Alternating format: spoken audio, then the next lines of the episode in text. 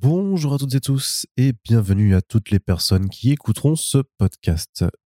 Il s'agit d'une émission de podcast produite par First Print en partenariat avec Urban Comics. Il s'agit d'un épisode de la maxi-série Une année avec les auteurs Urban Comics. Comme vous le savez, chaque mois en 2023, l'éditeur Urban Comics a choisi de mettre en avant l'un de ses auteurs phares qui produit des bandes dessinées à la fois dans le mainstream de super-héros et en indépendant. C'est dans ce cadre-là que nos podcasts interviennent, puisque tout au long de l'année, nous allons vous emmener à la rencontre de ces auteurs et autrices en question pour aller aborder leur méthodologie de travail, les thématiques de leurs œuvres indépendantes et tout simplement leur façon de fonctionner dans l'industrie des comics. Ce premier numéro est consacré à James Tynion Ford, un auteur américain qui a œuvré beaucoup chez DC Comics, qu'on a pu voir sur Batman, sur Detective Comics, sur The Sandman Nightmare Country, et qui est aussi l'une des étoiles montantes de la scène indépendante américaine, avec des titres comme Something is Killing the Children, The Department of Truth, et plusieurs titres lancés sur sa plateforme Substack. James Tynion Ford a gagné en 2022 l'Eisner Award du meilleur auteur, et une fois le générique lancé, nous vous inviterons donc à aller découvrir cet auteur avec un podcast intégralement doublé en français. Pas d'inquiétude, tout le monde pourra donc l'écouter. Très bonne écoute et on se retrouve très bientôt pour le prochain épisode.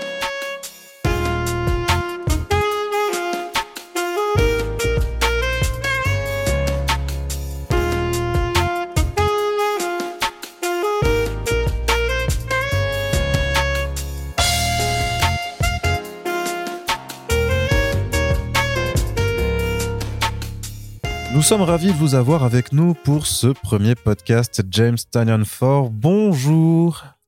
Bonjour, merci pour l'invitation. Nous allons parler de votre parcours dans l'industrie des comics car cela fait bientôt dix ans, je crois que vous êtes scénariste. Dix ans tout juste en effet. Je vais donc commencer par une question très simple. Qu'est-ce qui vous a poussé à suivre cette voie de scénariste? Vous avez toujours voulu être auteur ou est-ce que c'est quelque chose qui vous est venu plus tard? Depuis tout petit, je sais que je voulais écrire, mais ce n'est qu'en arrivant au lycée que j'ai décidé d'écrire des comics. J'ai lu des comics quand j'étais enfant, mais lorsque j'ai lu The Sandman de Neil Gaiman, j'ai compris que les comics n'étaient pas seulement des histoires de super-héros.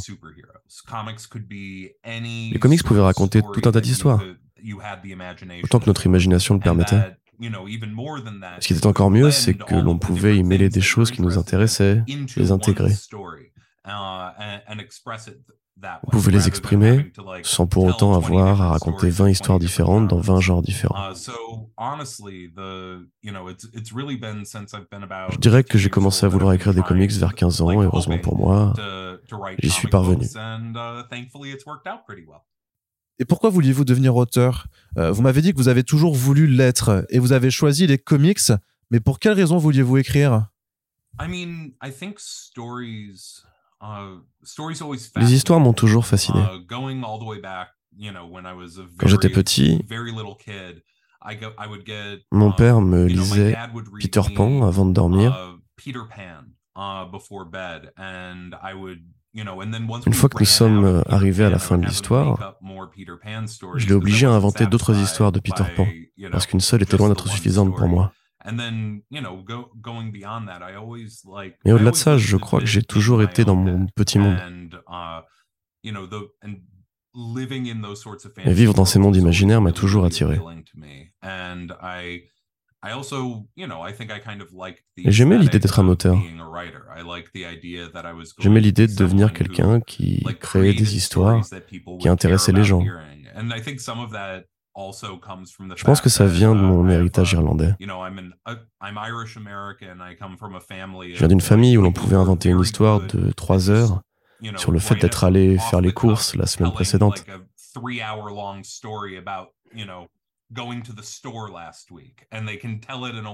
Et il parvenait à la raconter de manière la plus entraînante possible. je n'ai jamais eu, moi, ce don. Du coup, j'ai cherché à m'améliorer en écrivant mes histoires. Et je crois que uh, tout vient de là. Pouvez-vous nous dire comment vous êtes arrivé dans l'industrie des comics? Avez-vous fait une école d'art ou de littérature? Enfin, comment devient-on un auteur professionnel de comics? J'ai pris Neil Gaiman comme modèle. Une fois que j'ai compris que je voulais faire ça, je suis effectivement allé dans une école pour apprendre l'écriture uh, créative. Mais c'est surtout parce qu'il n'y avait pas vraiment d'études pour devenir auteur de comics, donc je devais commencer par une autre forme d'écriture. Peut-être qu'ensuite, je pourrais attirer l'attention de quelqu'un qui me permettrait d'entrer dans cette industrie. Ça me paraissait être une bonne approche. Uh, Mais j'ai eu beaucoup de chance lorsque j'étais étudiant au uh, Sarah Lawrence College.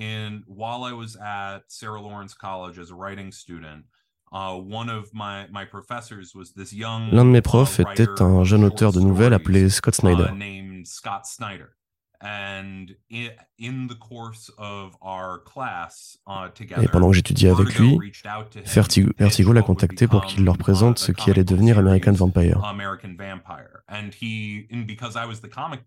Et moi, comme j'étais le fan de comics de sa classe, il m'avait envoyé le document de présentation. Oh, Et plutôt que de simplement lui dire que c'était sympa et que je l'avais beaucoup aimé, je lui ai écrit une critique de 10 pages. Et depuis, Scott m'envoie tout ce qu'il écrit.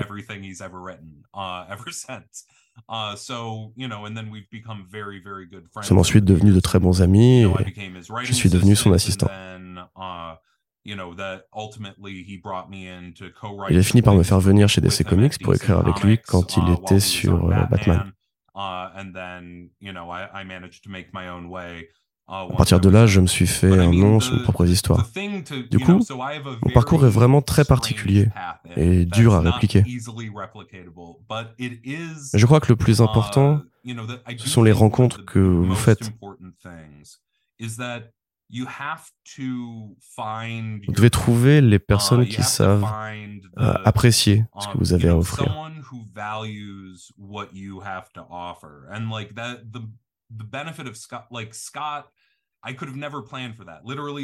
Pour Scott, je n'aurais jamais pu planifier ce qui s'est passé avec lui, uh, vraiment. Parce que je l'ai choisi comme professeur, il n'écrivait pas encore de comics. Mais il est devenu un ami et un confident qui, uh, quatre ans plus tard, a cru en moi et en mes capacités à écrire de manière professionnelle.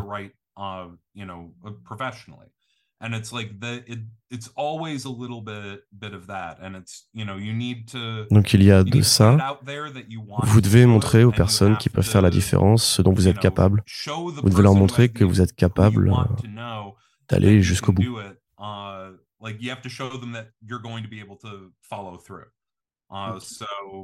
Donc voilà. Oui, alors moi je me souviens que lorsqu'on vous a vu euh, sur vos premiers travaux, on vous surnommait euh, le protégé de, Scott Snyder. Comment avez-vous réussi à trouver votre propre voix chez DC Comics? Car au début, vous vous chargez des backups de Batman, puis vous êtes arrivé sur Batman Eternal et ainsi de suite. Euh, comment parvient-on à gravir ces étapes éditoriales? Uh, I mean,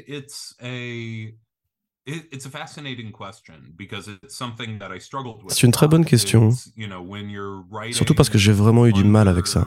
Quand vous écrivez sous l'égide d'une pointure de l'industrie comme Scott,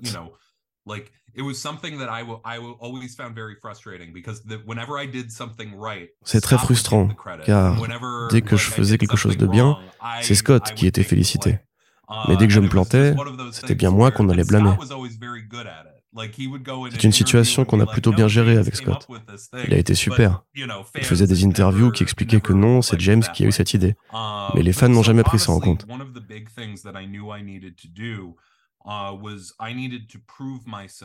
J'ai compris qu'il fallait que je montre mes aptitudes d'auteur en dehors de ce que je faisais avec Scott.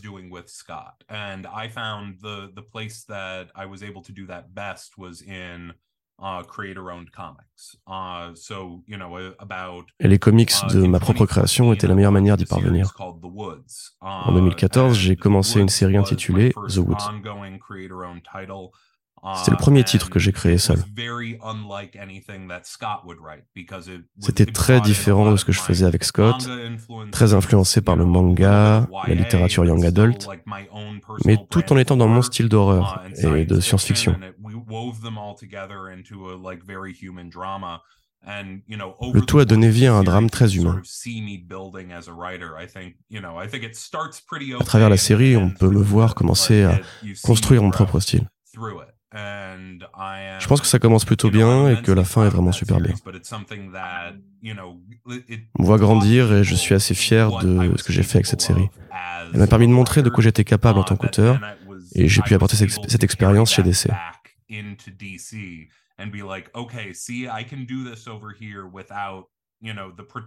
Voilà, j'ai pu leur montrer que je pouvais faire ça sans avoir besoin de la protection de Scott et qu'il pouvait me faire confiance.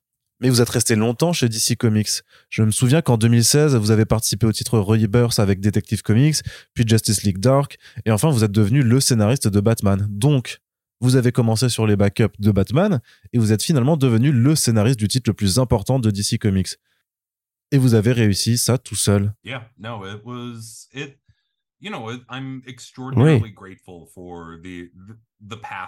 je suis très heureux de mon parcours et on peut dire que toutes les routes mènent à Gotham City quand on parle de DC Comics. J'ai grandi avec Batman, j'adore Batman, j'adore les membres de la Bat Family, j'adore ses ennemis, ses personnages m'ont accompagné toute ma vie.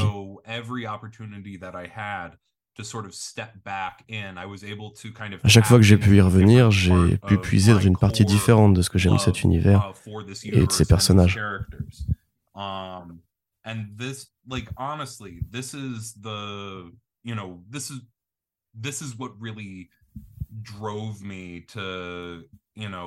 C'est vraiment ce qui m'a animé.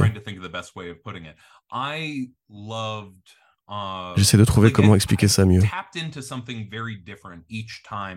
J'ai essayé quelque chose de différent à chaque fois que je retrouvais Gotham City. Par exemple, dans les premières histoires des backups dans la série Eternals,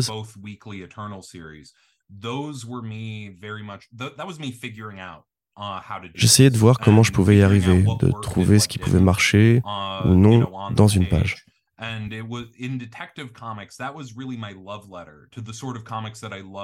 Detective Comics était vraiment une déclaration d'amour pour ce genre des comics centrés sur la Bat Family que j'ai adoré en grandissant, à la fin des années 90 et au début des années 2000. Ce sont ces histoires qui m'ont fait aimer l'univers DC. Lorsque je suis arrivé sur le titre Batman principal, j'avais déjà écrit un run de 50 épisodes sur l'autre gros titre Batman, et plus de 200 uh, épisodes du comics Batman pendant près de 10 ans. Uh,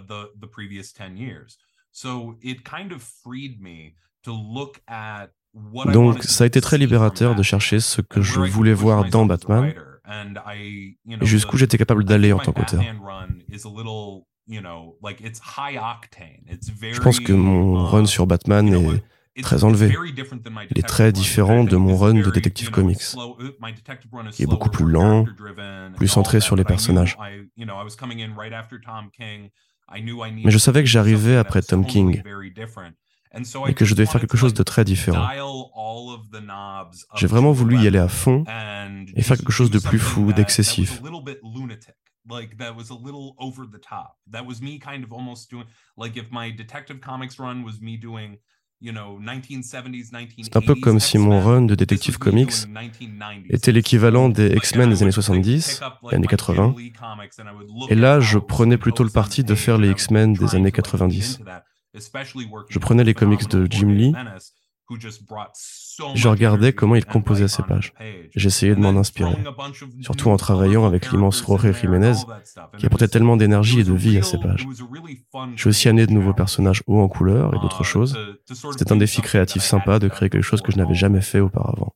Oui, parce que j'imagine que c'est compliqué de se renouveler quand on a déjà écrit 200 épisodes sur les mêmes personnages et je me demandais si, dans ce run de Batman, vous aviez discuté avec les équipes éditoriales et du marketing, parce que vous deviez créer de nouveaux personnages qui auraient ensuite leur propre série ou des one-shots. Et on dirait que tout le monde était derrière vous chez DC Comics.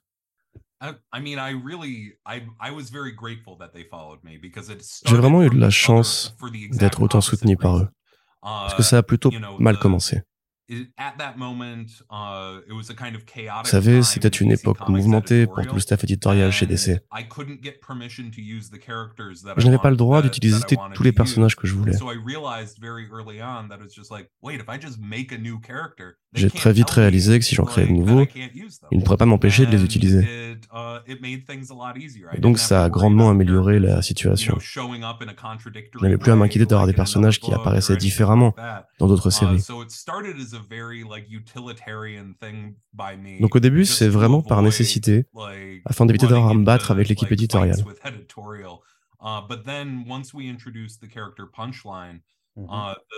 Mais ensuite, lorsqu'on a créé le personnage de Punchline,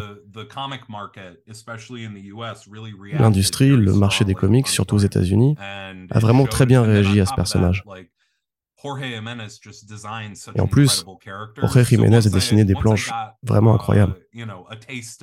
À partir de ce moment-là, quand j'avais commencé à faire ça, je n'ai plus voulu m'arrêter. Je voulais juste voir ce que Jorge pouvait dessiner. Alors, est-ce que vous pouvez nous donner un conseil? Comment est-ce qu'on crée un personnage de Batman? La chose la plus importante, uh, c'est de lui créer un vrai espace. J'ai dû beaucoup réfléchir à ça. Après avoir écrit deux titres Batman hebdomadaires, puis mon run sur Detective Comics, qui sortait quand même deux fois par mois pendant quelques années, j'ai passé beaucoup de temps à réfléchir sur quel personnage va voir Batman quand il a besoin, par exemple, d'un nouveau gadget.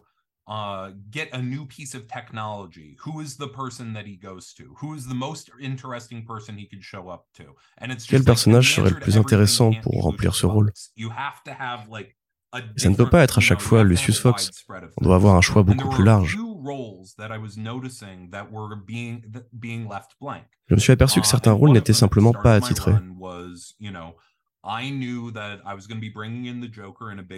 je savais au début de mon run que j'allais utiliser le Joker de manière intensive. Tom King et Scott Snyder l'avaient écrit comme un personnage solitaire, et je voulais faire l'inverse. Je voulais que Joker ait une équipe. Uh, je voulais plein de clowns et que la ville se retrouve au cœur de la folie et du chaos. Mais le Joker n'est pas une personne organisée. Uh, Il a besoin d'un lieutenant, d'un bras droit. De son côté, Harley Quinn avait trop évolué pour que l'on puisse la faire régresser dans ce rôle. Du coup, qui pourrait être cette nouvelle personne? Qui pourrait être le nouveau lieutenant du Joker, mener ses troupes et être un miroir parfait et sombre de Harley C'est comme ça que le personnage de Punchline est né. Uh, qui est le personnage qui remplit ce rôle? Un autre personnage que j'ai créé est celui de Ghostmaker.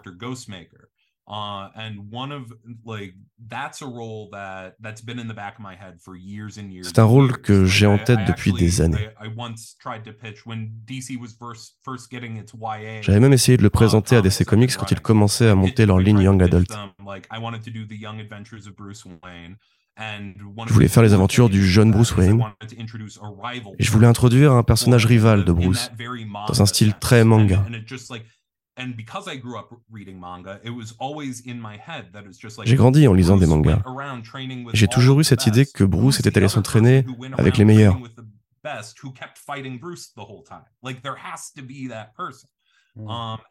Qui est l'autre personne qui aurait eu la même idée? Qui n'a cessé de se battre avec Bruce pendant toutes ces années? Il devait y avoir un tel personnage.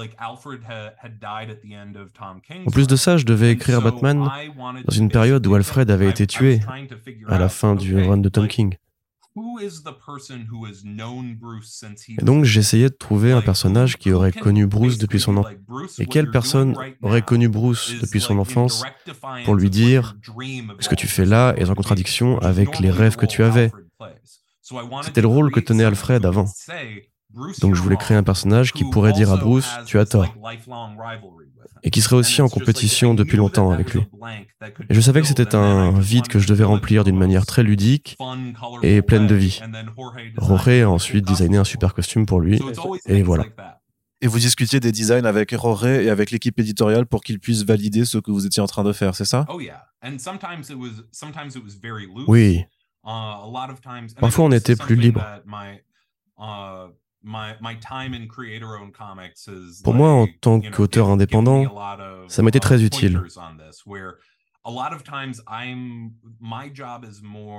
Car souvent, mon boulot n'était pas de dire que tel personnage devait porter tel costume. Il s'agissait plutôt de lui trouver un ton. J'essayais de créer des émotions à travers mes personnages et je dois faire confiance au dessinateur pour qu'il les exprime de la manière la plus intéressante. Est-ce que ce n'était pas trop dur de tenir le rythme de parution chez DC Comics quand vous deviez produire des numéros une à deux fois par semaine ou même par mois? Car vous étiez sur deux séries en même temps, sur donc Batman et le Joker, et on sait que dans l'industrie mainstream, euh, rendre son travail dans les temps, tenir les deadlines, c'est le plus important. Comment parveniez-vous à écrire autant d'histoires euh, chaque mois? Eh bien, j'ai eu la chance, avant d'écrire des comics, de travailler dans la publicité quelque temps. Et ça a annihilé uh, toute idée que je pouvais travailler seulement quand je me sentais inspiré. Il fallait commencer à travailler entre 9h et 10h. Et dès 10h, il fallait avoir trouvé 20 versions différentes de la même phrase et pouvoir expliquer pourquoi l'une d'entre elles était meilleure que les deux autres. J'ai donc appris à écrire sur commande et cela m'a beaucoup aidé ensuite.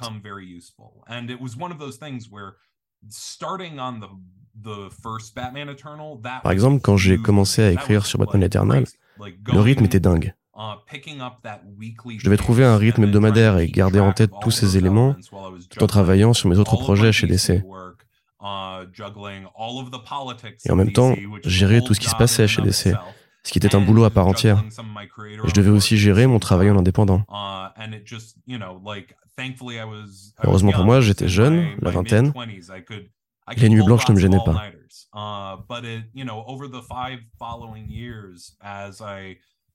Et puis, pendant les cinq années suivantes, je suis passé d'un comics hebdomadaire à un autre, puis à deux comics par mois. Cette cadence plus lente m'a uh, permis de garder le rythme.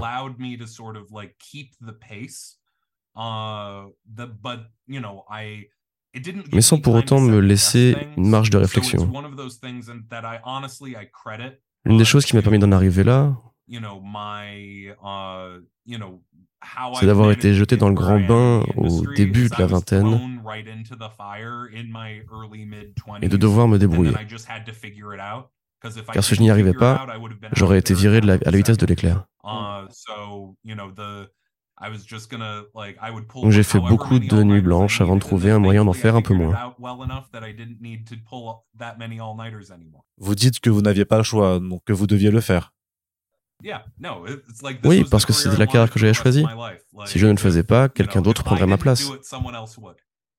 Est-ce qu'on peut dire que vos années DC Comics sont derrière vous aujourd'hui, même si bon, vous écrivez Sandman Nightmare Country, ce qui doit être, j'imagine, un de vos rêves, puisque, comme vous l'avez dit au début de l'interview, euh, vous vouliez écrire des comics depuis que vous aviez lu The Sandman. Alors c'est une histoire assez drôle. En fait, juste deux semaines avant que l'on me propose la série, j'avais eu une conversation avec l'éditeur in chief de DC pour lui dire que j'arrêtais d'écrire Batman et que j'étais désolé, que j'allais finir l'histoire de Joker. Je voulais m'éloigner des super-héros pendant quelques temps, et même des comics à licence en général. Je voulais d'abord créer mes comics en indépendant, mais je connaissais personne depuis longtemps et on s'entendait bien. On était sur la même longueur d'onde. Tout le monde m'a encouragé. À ce moment-là, mon ami Chris Conroy, qui dirige le DC Black Label, m'a contacté en me disant que je sais que tu as dit tout ça, mais j'ai un comics dont je voudrais te parler. J'ai répondu par une série de jurons. C'était mon texto de réponse à son offre pour écrire le Sandman, parce que je savais que je ne pouvais pas refuser. Um, je travaille sur Nightmare Country en ce moment même. Donc tout est frais dans mon esprit. J'adore cet univers, j'adore la série et je suis très fier d'y participer. Pour l'instant, je suis uh, content d'écrire dans mon petit monde. J'ai adoré travailler pour l'industrie des super-héros. Je ne suis pas du genre à dire que je n'y retournerai jamais. J'aime suffisamment cet univers pour imaginer que je retravaillerai sur les super-héros un jour.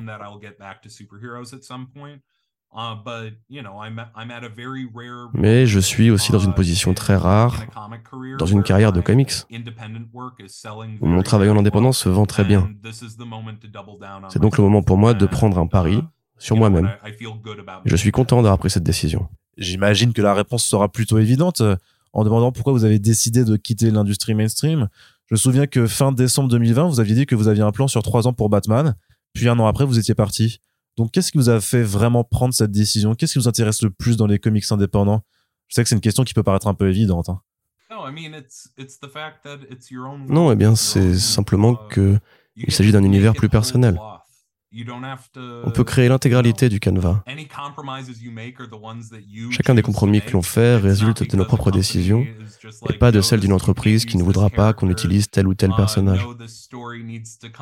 Ou encore que cette histoire doit être écrite deux fois plus rapidement et vous oblige donc à travailler avec plusieurs dessinateurs. Écrire des super-héros implique une énorme pression. Et j'ai fait ça pendant dix ans.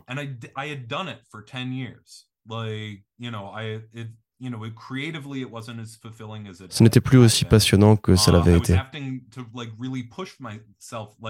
J'étais obligé de vraiment me forcer durant mon run sur Batman pour trouver ce qui m'avait intéressé dans le personnage afin qu'il soit toujours aussi captivant et excitant à mes yeux. Uh, Je me suis rendu compte que mon travail original devenait plus personnel. Uh, plus il devenait personnel, plus il avait du succès. Ce qui était le plus uh, honnête, émotionnellement parlant, était vendeur. C'est pour ça qu'à ce moment-là, je devais faire le grand saut.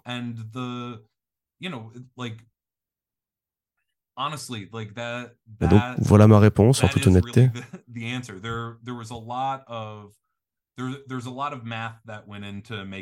La décision de quitter DC a impliqué beaucoup de calculs.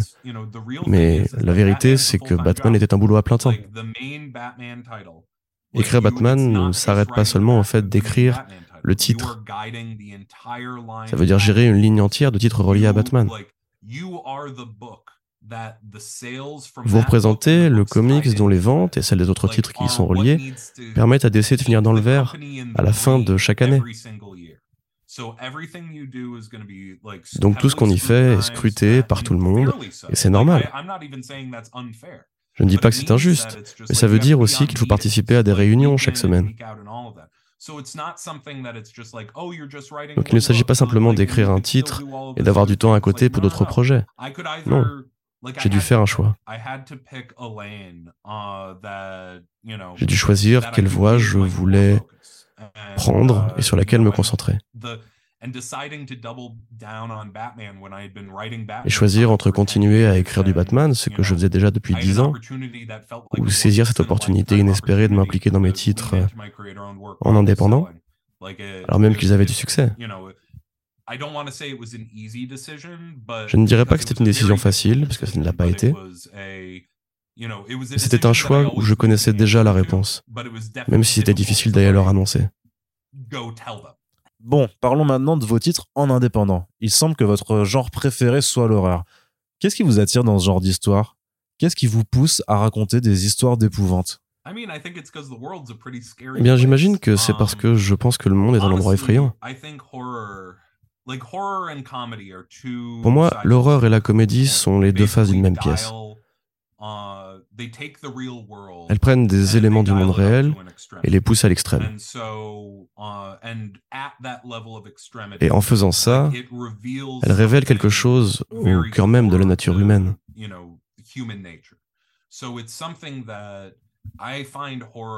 Je trouve que l'horreur est le meilleur moyen pour moi uh, d'explorer tout ce qui me gêne dans le monde et au-delà. Tout ce qui me gêne chez moi aussi.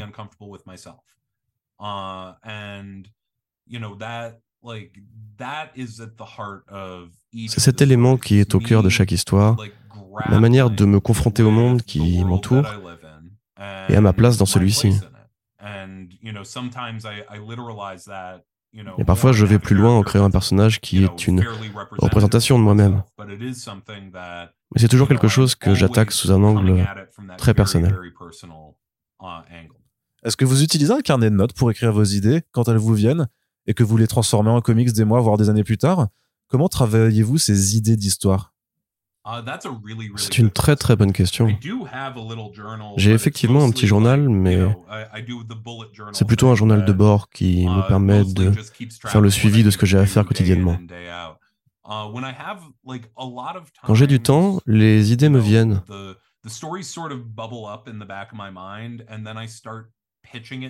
Je commence à les présenter à mes amis. Est-ce que ça leur semble une bonne idée? Et je leur envoie un descriptif en quelques paragraphes.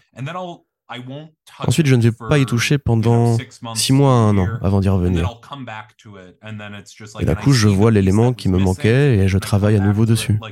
Il y a sûrement un moyen plus organisé de s'y prendre, mais j'ai remarqué que je commence à faire des recherches sur une histoire avant même de m'en rendre compte.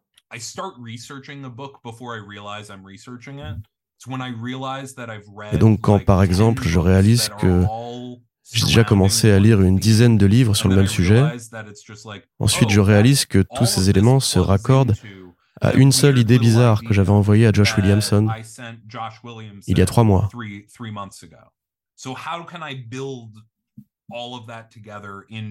Ensuite, il faut que j'assemble tous ces éléments pour créer quelque chose.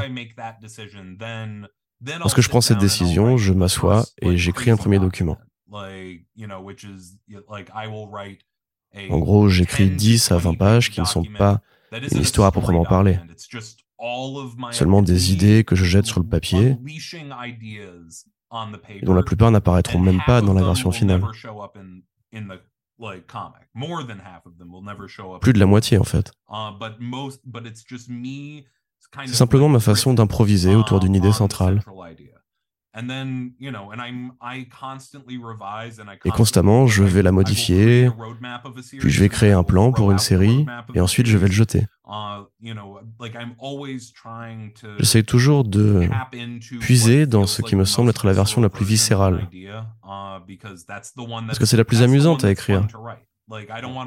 Je n'ai pas envie d'écrire aujourd'hui ce que je pensais être l'idée la plus intéressante il y a quatre ans. Je veux écrire ce qui me semble le plus intéressant aujourd'hui. Et c'est ça que j'essaye de faire. Pouvez-vous nous dire d'où vient l'idée de Something is Killing the Children? Vous avez déjà écrit d'autres comics d'horreur chez Boom Studio euh, précédemment, comme Eugenic ou euh, Memetic, qui étaient des mini-séries. Et puis Something is Killing the Children est arrivé et a rencontré un accueil vraiment fou. Qu'est-ce qui lui a valu un tel succès? Je me souviens d'avoir vu dans les médias américains que les ventes étaient très élevées et ça depuis le départ. Honnêtement, j'aimerais vous dire que j'ai planifié cette série pour devenir un gros succès. la vérité, c'est que j'avais en tête cette série. Pour moi, c'est un petit projet. Au départ, j'avais l'idée de faire une mini en cinq épisodes. Et le cœur du concept était ce mystérieux chasseur de monstres. Chaque épisode devait être un one-shot, une histoire unique. On devait y suivre les habitants d'une petite ville qui voient arriver une femme étrange, qui tue un monstre, et puis qui repart. Et donc en laissant les habitants de cette petite ville reprendre le cours de leur vie. Uh, voilà quelle était l'idée à la base.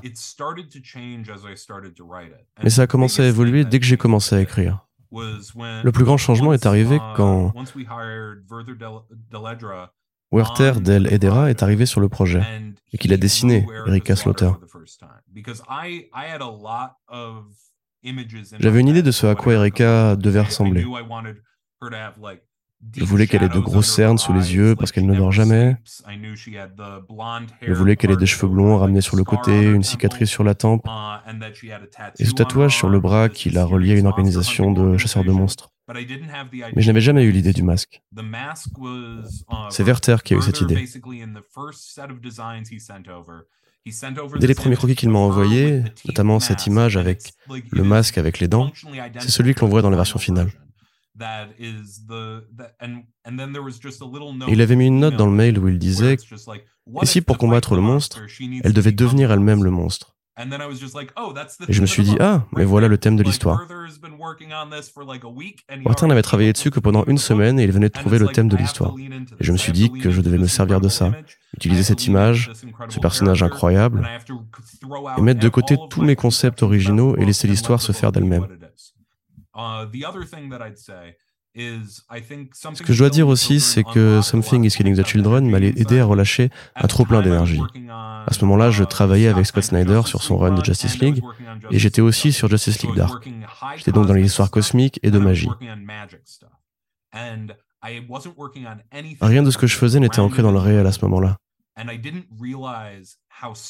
Je n'avais pas réalisé à quel point ça allait manquer d'écrire des choses sur le monde réel, des personnages ordinaires, dans des décors ordinaires. Je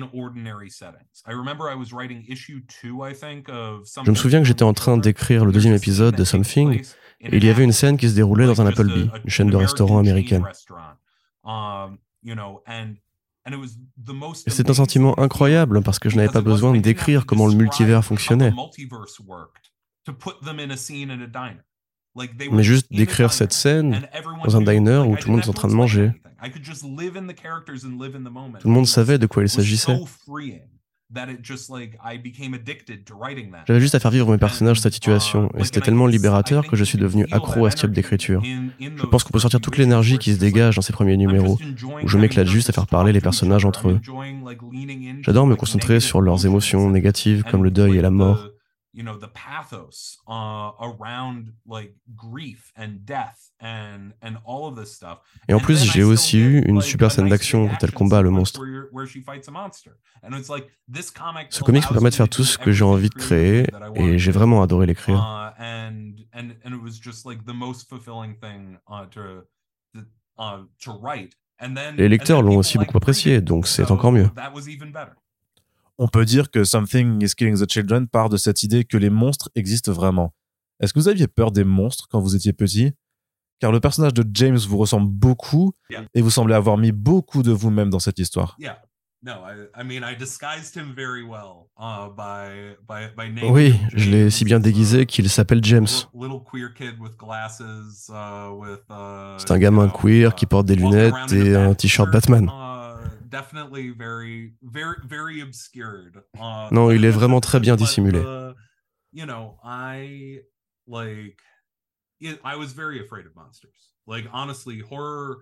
Mais oui, les monstres me faisaient peur. Je me suis intéressé à l'horreur assez tard dans la vie. J'avais une peur bleue des histoires d'épouvante quand j'étais petit. Je faisais souvent uh, d'horribles cauchemars. Mais le truc qui est véridique et que j'ai donné au personnage de James, c'est que j'ai commencé ma carrière d'auteur d'histoires d'horreur en racontant mes cauchemars à mes amis pendant nos soirées pyjama.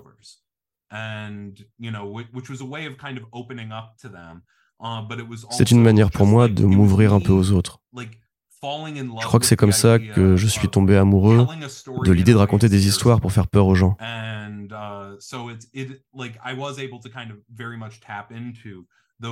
J'étais capable d'utiliser des émotions très basiques. Et en vérité, l'horreur a toujours été une forme de communication pour moi des personnages de Something is Killing the Children sont des adolescents, mais il y a aussi des scènes très gore d'enfants qui se font tuer. Comment parvenez-vous à trouver une forme d'équilibre dans la dose d'horreur que vous mettez dans cette histoire pour que ce ne soit pas trop horrible ou trop violent Est-ce que d'ailleurs vous y réfléchissez même? Ou est-ce que vous vous fichez de la chose en partant du principe que bah, si vous voulez raconter une histoire d'horreur, il faut bien faire peur? Uh, I mean, I do kind of feel like, you know, I'm, I'm doing what the story tells me to do. Uh, je pense que je laisse l'histoire me dire ce que je dois faire. Uh, J'en ai discuté avec d'autres personnes. Ça vient aussi du style de dessin de Werther qui se rapproche du manga sans être hyper réaliste.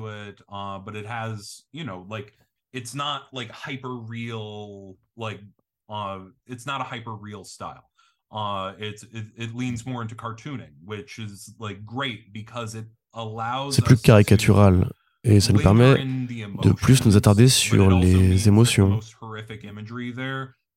Mais ça veut aussi dire que l'on peut prendre du recul par rapport à l'imagerie horrifique. Ça nous permet de mettre un peu plus de gore que si je travaillais avec un artiste au style hyper réaliste comme Liber Mero. Je ne peux pas mettre un monstre qui déchire un gamin en deux sur une page. Ce sont des choses qu'effectivement on peut doser. Mais j'ai été aussi très content d'entendre des personnes me dire que même si elles avaient du mal avec l'horreur, ce titre a été une porte d'entrée pour ce genre.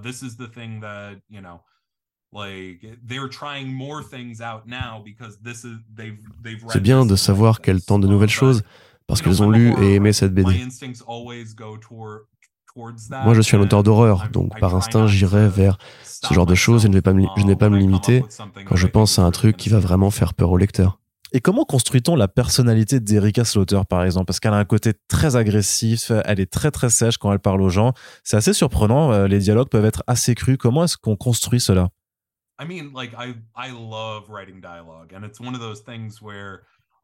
D'abord, j'adore écrire des dialogues. C'est une des choses que j'ai adoré faire sur cette BD. J'ai lu beaucoup de pièces de théâtre pour trouver une sorte de rythme. Dans le cadre de Erika et de sa psychologie, j'ai essayé de m'inspirer de ce que c'est que de grandir en tant que millénial ces dernières années. Ce qu'on ressent le plus, c'est son épuisement. Erika est un personnage qui a perdu beaucoup de choses et elle travaille pour cette organisation qui est censée aider les gens, mais qui n'a aucune empathie. Elle sait que l'organisation devrait se soucier des gens, et elle se soucie des gens. Mais pour pouvoir vraiment les aider, elle doit se rebeller contre son organisation. Et en faisant ça, elle est donc de plus en plus seule. Uh, Donc ce personnage semble porter un certain poids partout où elle va, parce qu'elle sait que si elle arrête, personne ne va reprendre le flambeau. Je crois que c'est ça qui définit Erika. C'est pour ça que ce personnage est si intéressant à lire. Parce que c'est quelqu'un qui continue à avancer même face à l'adversité. Je crois que beaucoup de gens de notre génération ont ce sentiment. Ils n'ont pas l'impression de pouvoir avancer face à des organisations dont on sait qu'elles ne marchent pas comme elles devraient le faire. Il y a donc un fantasme de pouvoir dans le personnage d'Erika Slaughter. Il y a aussi une certaine ambiguïté morale dans House of Slaughter, le spin-off de Something is Killing the Children, car comme vous l'avez dit, euh, la House of Slaughter ne cherche pas à protéger les gens, mais à cacher le fait que euh, les monstres existent vraiment. Donc ce ne sont pas vraiment des héros ou des, ou des gentils. Ça, et ça nous mène un peu à Department of Truth, puisqu'il semble que cette idée de cacher la vérité est vraiment importante pour vous, n'est-ce pas? Oh, oh oui. Et même au-delà de ça, il y a autre chose qui les relie. Le fait qu'il y ait tous ces systèmes dans notre monde qui sont cassés. Mais tout le monde essaye quand même d'avancer malgré cela.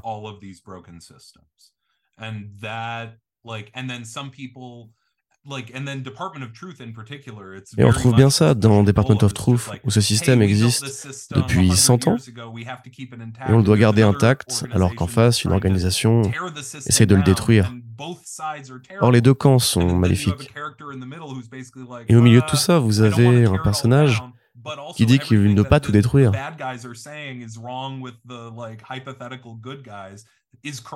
Et en même temps, tout ce que disent les méchants sur les mauvaises actions que font les gentils est vrai. Toutes ces mauvaises choses sont vraiment mauvaises. Je voulais jouer avec cette complexité morale. Donc, vous savez, aux États-Unis, en pensant à tous ces gens qui veulent casser le statu quo et ceux qui veulent le préserver, aucune de ces options n'est la bonne.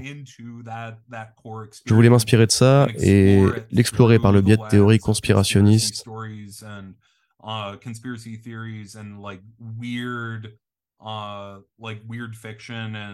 de ces histoires étranges. comme les ovnis, la magie, le that I Yeti. could- that, that I could look at through the lens tout ce que je pouvais trouver dans cette culture euh, à la marge. Um, and uh, yeah, no, I'm I am immensely immensely proud of that book, and it is. Je suis immensément fier de ce titre. something peut être assez sombre par moments car on parle de trucs assez lourds. Sur la mort d'enfants, par exemple.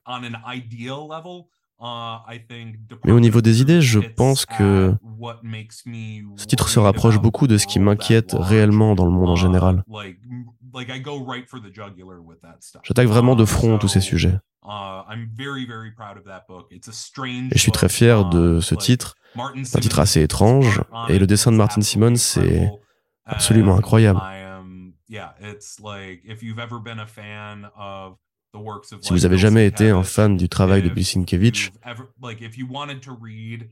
what que vous voudriez lire un uh, comics Vertigo du milieu ou de la fin des années mid-late 90 90s sur les théories conspiracy conspirationnistes, c'est exactement ce that genre de choses que trying nous to essayons de faire. Et and, encore une fois, heureusement, les lecteurs ont l'air d'apprécier. Pouvez-vous nous parler des origines de ce titre? Vous parlez des théories du complot. Je me demande si c'est en rapport avec le fait que vous ayez vécu sous la présidence de Donald Trump entre 2016 et 2020. Oh yeah. No, I mean like the the Oh oui, biggest thing Bien sûr. for me was like I was one of the people. Un élément important pour moi, c'est que je dois dire que j'étais de ceux, like, stupid about this et je me sens now. idiot à propos de ça, mais je faisais partie de ceux qui pensaient que Trump ne Uh, pourrait pas gagner.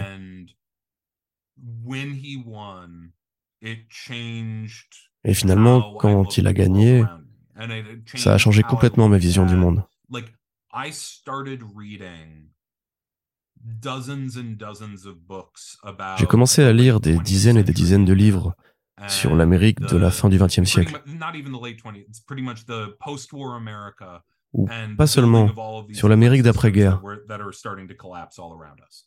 la création de tous ces systèmes qui commencent à s'écrouler autour de nous et la manière dont les idées ont construit, Um, changé, et puis se sont each dans chacun de ces systèmes.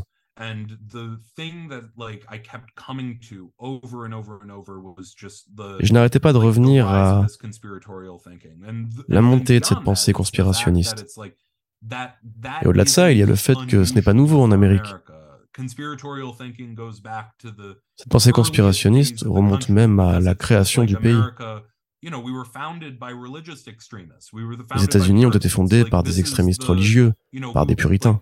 they they came across the like to the other side of Ils ont the traversé l'océan parce qu'ils voulaient créer une société bizarre qui serait basée sur des règles ultra strict strictes que personne en. Europe n'acceptait.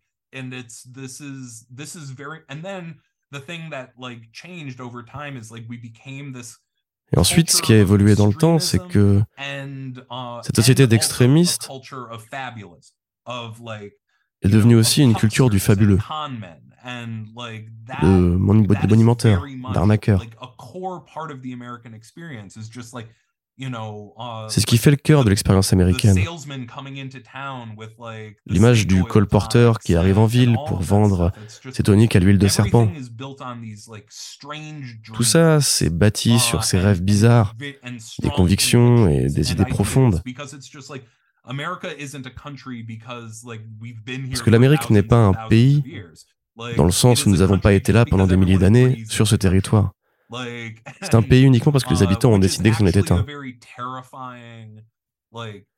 C'est une base plutôt terrifiante pour un pays.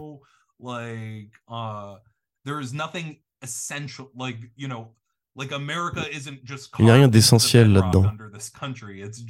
Il n'y a pas de base solide. Juste quelques centaines de millions de personnes qui sont mises d'accord pour dire que les États-Unis étaient un pays.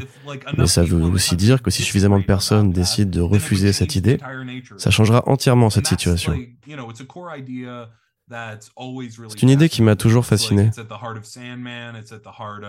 C'est au cœur de la BD Sandman, C'est aussi au cœur d'American Gods. Mais même des histoires comme Fables s'en inspirent. Comment les histoires que nous racontons construisent le monde dans lequel nous vivons. Et donc l'idée centrale de Department of Truth, c'est que plus les gens croient en quelque chose, plus cela affecte le monde. Si une majorité de gens s'accordent pour dire que le Père Noël existe, alors tout le monde commencera à le voir. C'est vraiment au sens littéral. Et on voit ça à travers le prisme des théories conspirationnistes. Si suffisamment de personnes croient en une théorie du complot, alors elle deviendra vraie.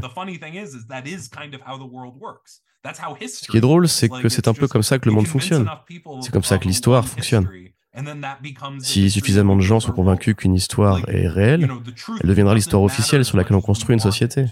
La vérité n'importe pas autant qu'on le voudrait. Ce que les gens croient importe le plus. Et c'est là-dessus que je voulais m'orienter. Donc j'ai utilisé mes lectures et toutes les idées que j'avais, ma fascination pour le bizarre, et je les ai utilisées pour écrire ce titre. Vous allez très loin dans les théories conspirationnistes, comme dans ce numéro où vous dites que le calendrier aurait été modifié pour qu'on pense être en l'an 800, alors que techniquement on est en l'an 1000. Mais ce sont des faits réels que vous avez trouvés dans des livres, vous n'avez rien inventé? Oui, je n'ai rien inventé pour aucune de ces théories du complot. Uh, Toutes ces théories, des gens y croient là dehors. Uh, Celle dont vous parlez, la théorie du temps fantôme, qui est bien sûr fausse,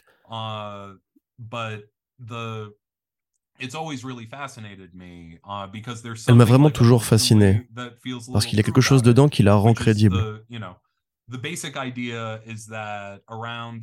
L'idée toute simple, c'est que vers l'an 1000, uh, le pape aurait fabriqué l'idée de Charlemagne pour parvenir à unifier uh, les différents royaumes d'Europe sous une même idée, uh, celle du Saint-Empire romain. Et ce, pour éviter que cet empire ne chute. Ils auraient donc avancé le calendrier à l'an 1000 et créé ce roi imaginaire afin de relier ce narratif.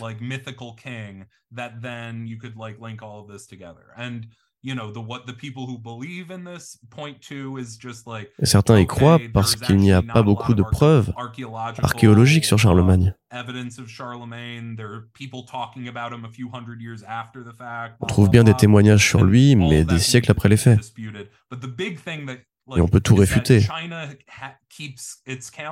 Mais le plus important, c'est que la Chine garde son propre calendrier et on y retrouve ces années. Donc il est prouvé que nous n'avons pas perdu 300 ans.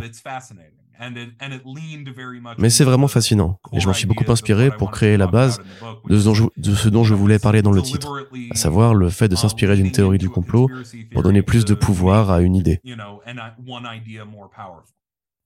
Qu'est-ce qui vous a donné l'idée de mélanger des éléments réels comme les théories du complot avec des éléments de la culture populaire comme les ovnis, les aliens ou les monstres comme Bigfoot? Vous voulez dire que les ovnis et Bigfoot n'existent pas? En fait, ça vient du fait que pour moi, ces éléments sont reliés. Si vous revenez en arrière, vous aviez des, des magazines ou des fanzines où les gens parlaient des conspirations, à la fois sur JFK, mais aussi sur les ovnis. Des agents du gouvernement avec des yeux rouges, des hélicoptères noirs et ce genre de choses. Tous ces éléments ont toujours été reliés. C'est aussi assez important pour moi de ne pas faire seulement un thriller politique, parce que ça aurait donné l'impression que le gouvernement prend ces théories plus au sérieux que dans le cas du Bigfoot et compagnie.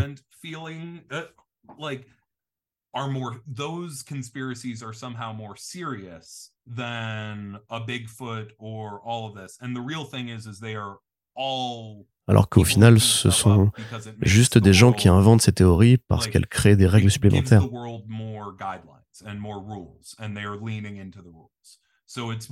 Et il y a des gens qui adorent ce genre de règles.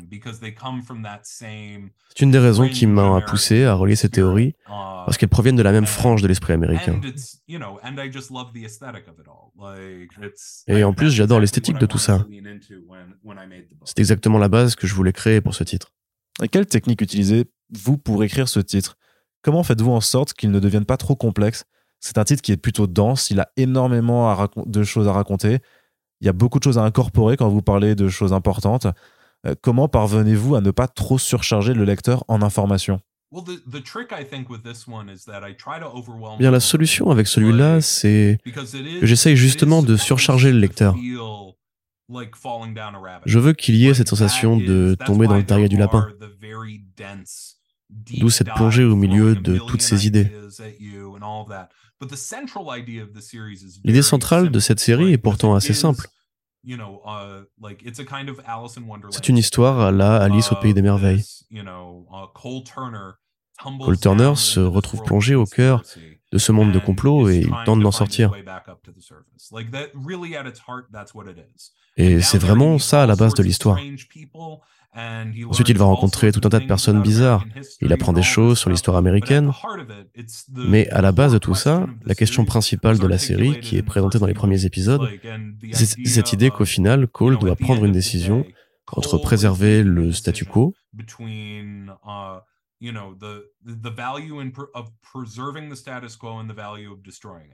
ou bien le détruire et aussi l'idée que ces théories sont des armes qui vont permettre soit de préserver ou de détruire. Et on le suit alors qu'il tente de prendre une décision. Tant que cette ligne émotionnelle reste lisible, je peux complexifier tout le reste. Et c'est vraiment ce qui m'intéresse ici. En plus, on se rend compte que les personnes qui travaillent au Department of Truth ne sont pas vraiment euh, des bonnes personnes, comme dans House of Slaughter. Ce sont des personnes qui essayent tous d'utiliser le pouvoir de l'imagination collective pour eux-mêmes. Et une autre idée importante que l'on retrouve dans ce titre, c'est que l'information est une arme. Je trouve que vous l'écrivez en vous inspirant de ce qui se passe dans le monde de nos jours.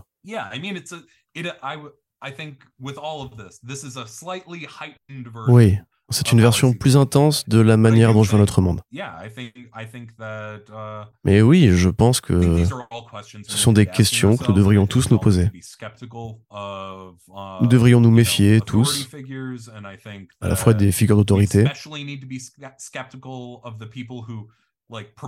surtout des personnes qui se targuent de pouvoir nous sauver de ces figures d'autorité. Parce qu'en général, ce sont les mêmes qui vont créer encore plus de théories du complot. C'est un cheminement qui peut être très solitaire parce que l'on doit tout remettre en question. Et en même temps, il faut aussi tout accepter. Il faut une sorte de dissonance cognitive pour pouvoir évoluer dans ce monde.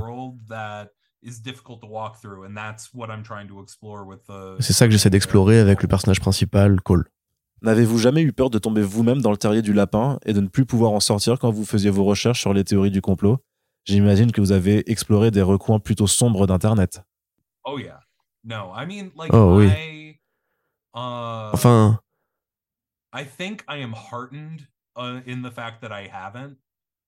Je pense être rassuré à l'idée que non, je n'avais pas vraiment peur. Mais à certains moments, j'ai pu uh, croire certaines choses sur le XXe siècle qui se rapprochaient parfois de théories complotistes dans toutes les recherches que j'ai pu faire. Mais je pense que c'est l'un des plus grands bénéfices de travailler dans l'industrie du divertissement pour de grosses entreprises c'est de voir à quel point ces grands groupes n'ont en fait que très peu de poids.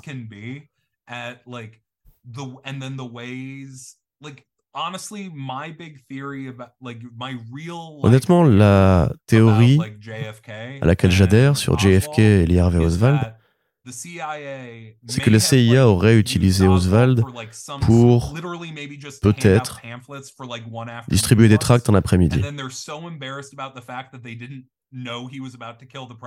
Et ensuite, ils auraient eu tellement honte de ne pas avoir réalisé qu'ils voulaient tuer le président qu'ils auraient camouflé ça pendant 60 ans. Je pense que ça pourrait être une bonne explication. Le fait que le gouvernement soit si puissant, ils ne veulent pas savoir à quel point il n'a en réalité aucun réel pouvoir. Je pense que la plupart du temps, il s'agit simplement de gens qui veulent se couvrir. Et je suis persuadé que les grosses corporations sont les plus incompétentes. Mais qu'elles ont envie de nous faire croire qu'elles savent ce qu'elles font pour garder leur pouvoir. Je m'amuse avec tout ça, mais je suis avant tout un sceptique.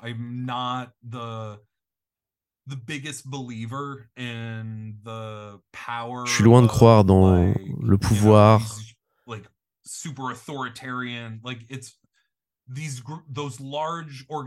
de ces organisations très autoritaires. Pour moi, plus un système est grand, moins il est efficace et plus il va durer. Un gros système peut être très efficace pendant 5 ou 10 ans, puis il commence à s'écrouler. C'est un peu ma vision du monde. Est-ce que c'était votre premier choix d'avoir Lee Harvey Oswald comme chef du Department of Truth? Ça faisait partie de l'idée de départ, oui. Le premier numéro est l'un des rares que j'avais entièrement en tête avant de l'écrire et de le présenter à Vertigo.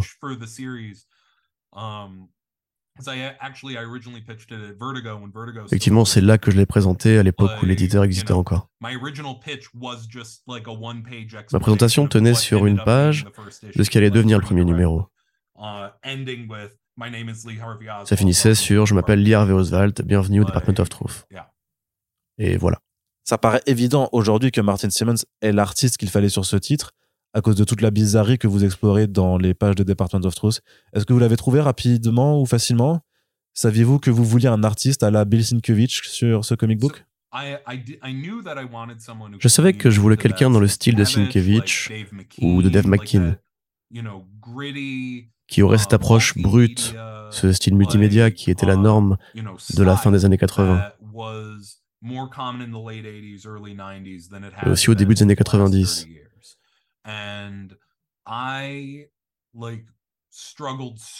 J'ai eu beaucoup de mal à trouver quelqu'un qui travaillerait encore comme ça. C'est mon ami Matthew Rosenberg qui m'a montré l'Instagram de Martin Simmons.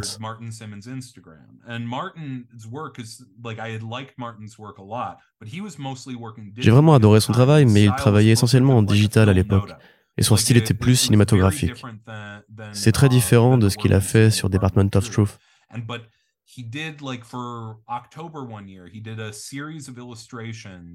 Mais en octobre une année, il a fait une série d'illustrations de musiciens à l'encre, dans un style très assuré que j'adore. Dès que j'ai vu ça, j'ai envoyé un long mail à Martin en lui disant que j'avais cette grande idée pour faire un comics que je voulais faire depuis des années.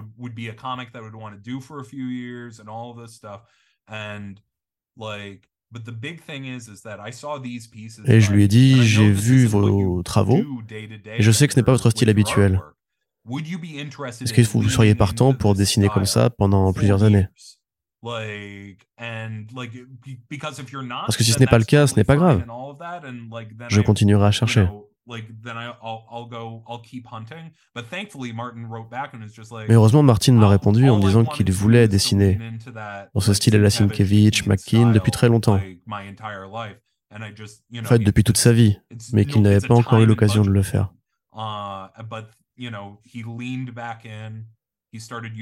Il a commencé à travailler sur un mix de collages de différents uh, médias et le rendu est juste magnifique. La couverture du premier numéro est juste au-dessus de mon bureau et j'adore la regarder. Est-ce que présenter cette histoire à Image Comics n'a pas été trop compliqué? Parce que vous avez dit que c'était une idée pour Vertigo au départ, donc vous avez dû la présenter à Image ou à d'autres éditeurs euh, après. Ce que je veux dire, c'est est-ce que c'est compliqué d'être publié en indépendant en 2020 eh bien, le truc à savoir, c'est que j'ai présenté Department of Truth avant d'avoir lancé Something is Killing the Children. Et il est important de se rappeler que j'étais le scénariste de Justice League Dark à l'époque. J'étais pas encore le, scénariste de Batman et Something is Killing the Children. Donc c'est devenu plus facile maintenant. À cette époque, oui, il fallait vraiment réussir à capter l'attention des éditeurs, surtout chez Image, qui a une équipe euh, éditoriale plutôt réduite. vous leur écrivez, mais vous croisez les doigts pour que ce soit le jour où l'éditeur verra votre mail et vous répondra. Parce que si vous ratez cette fenêtre-là, vous n'aurez jamais de uh, réponse. J'ai longtemps été paranoïaque avec cette idée d'avoir une uh, série chez Image. Mais alors, j'étais à un moment de ma carrière où j'étais capable de financer une série dès qu'elle serait lancée. On avait déjà créé les couvertures et tout. Je pense qu'Image a vu qu'ils avaient quelque chose de spécial entre les mains et heureusement, ils nous ont vraiment aidé à avoir un très bon lancement. Uh, Vous avez gagné trois Eisner Awards l'année dernière. Qu'est-ce que ça fait? Vous avez désormais une reconnaissance dans toute l'industrie avec Something is Killing the Children, qui a très bien marché dès le premier numéro. Ça fait maintenant quelques années que votre nom est tout en haut de l'affiche.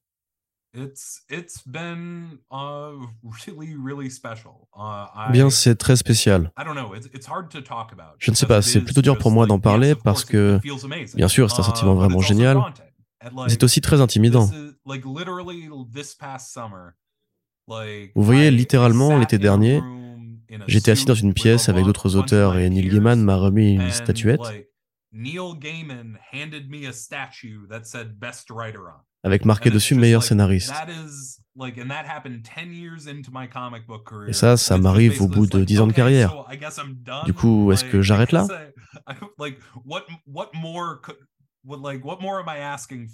Qu'est-ce que je peux espérer de plus? C'était ça que je m'étais donné comme mission au départ. Et cet été, c'est arrivé. Je crois donc que je suis en train d'essayer encore de digérer ça. Uh, Mais évidemment, c'était génial. Uh, Il n'y a pas de meilleur sentiment que celui de faire un travail auquel les gens adhèrent. C'est ce que je veux uh, continuer à faire. J'espère que les lecteurs continueront à me suivre pour que je continue à faire des tonnes de trucs bizarres qui, j'espère, leur plairont. Je veux continuer à pousser mes limites, essayer des genres qui sont en dehors de ma zone de confort. Et je veux continuer à explorer ces recoins sombres de mon esprit. en créant des comics d'horreur, car c'est pour moi la meilleure manière de le faire. Donc oui, c'est extrêmement gratifiant.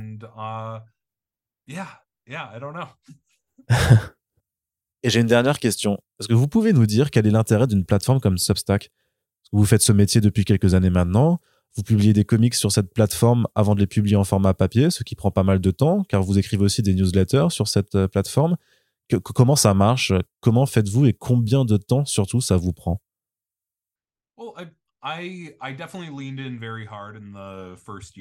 J'ai vraiment beaucoup uh, travaillé euh, cette année.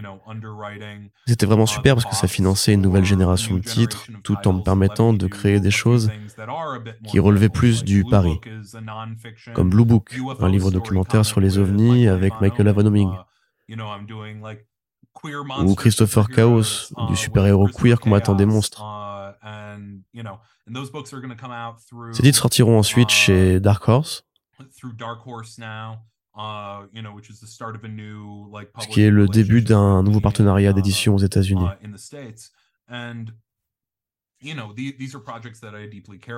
Ce sont des projets qui me tiennent à cœur et que j'adore. Mais j'ai fait énormément de newsletters pendant un an et c'était trop. Maintenant, ce qui est le plus important dans une newsletter qui a un, grand public, c'est qu'elle est un grand public. Et l'une des choses dont j'ai parlé dans la newsletter, c'est que les priorités, mes priorités ont changé. Je vais arrêter d'essayer de vendre de la newsletter et plutôt faire la promotion de mes comics.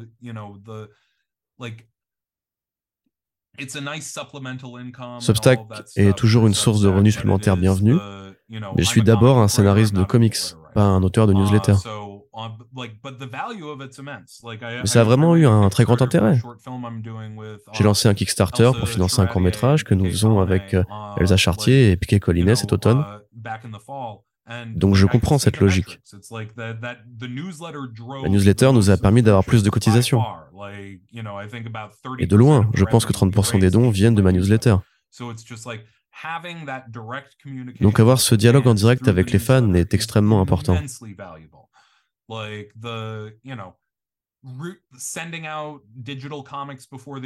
Et envoyer des comics numériques avant qu'ils ne soient en vente est aussi un bon bonus. Et pour moi, ce n'est plus ce qui m'attire dans la plateforme. Ce qui m'intéresse, c'est que je peux y présenter tous mes travaux avec mes différents éditeurs directement à mes lecteurs sans utiliser les réseaux sociaux. Et c'était ça mon plan. Merci beaucoup, James. Merci. Et c'est donc ainsi que s'achève ce premier podcast de notre maxi-série Un an avec les auteurs d'Urban Comics en 2023.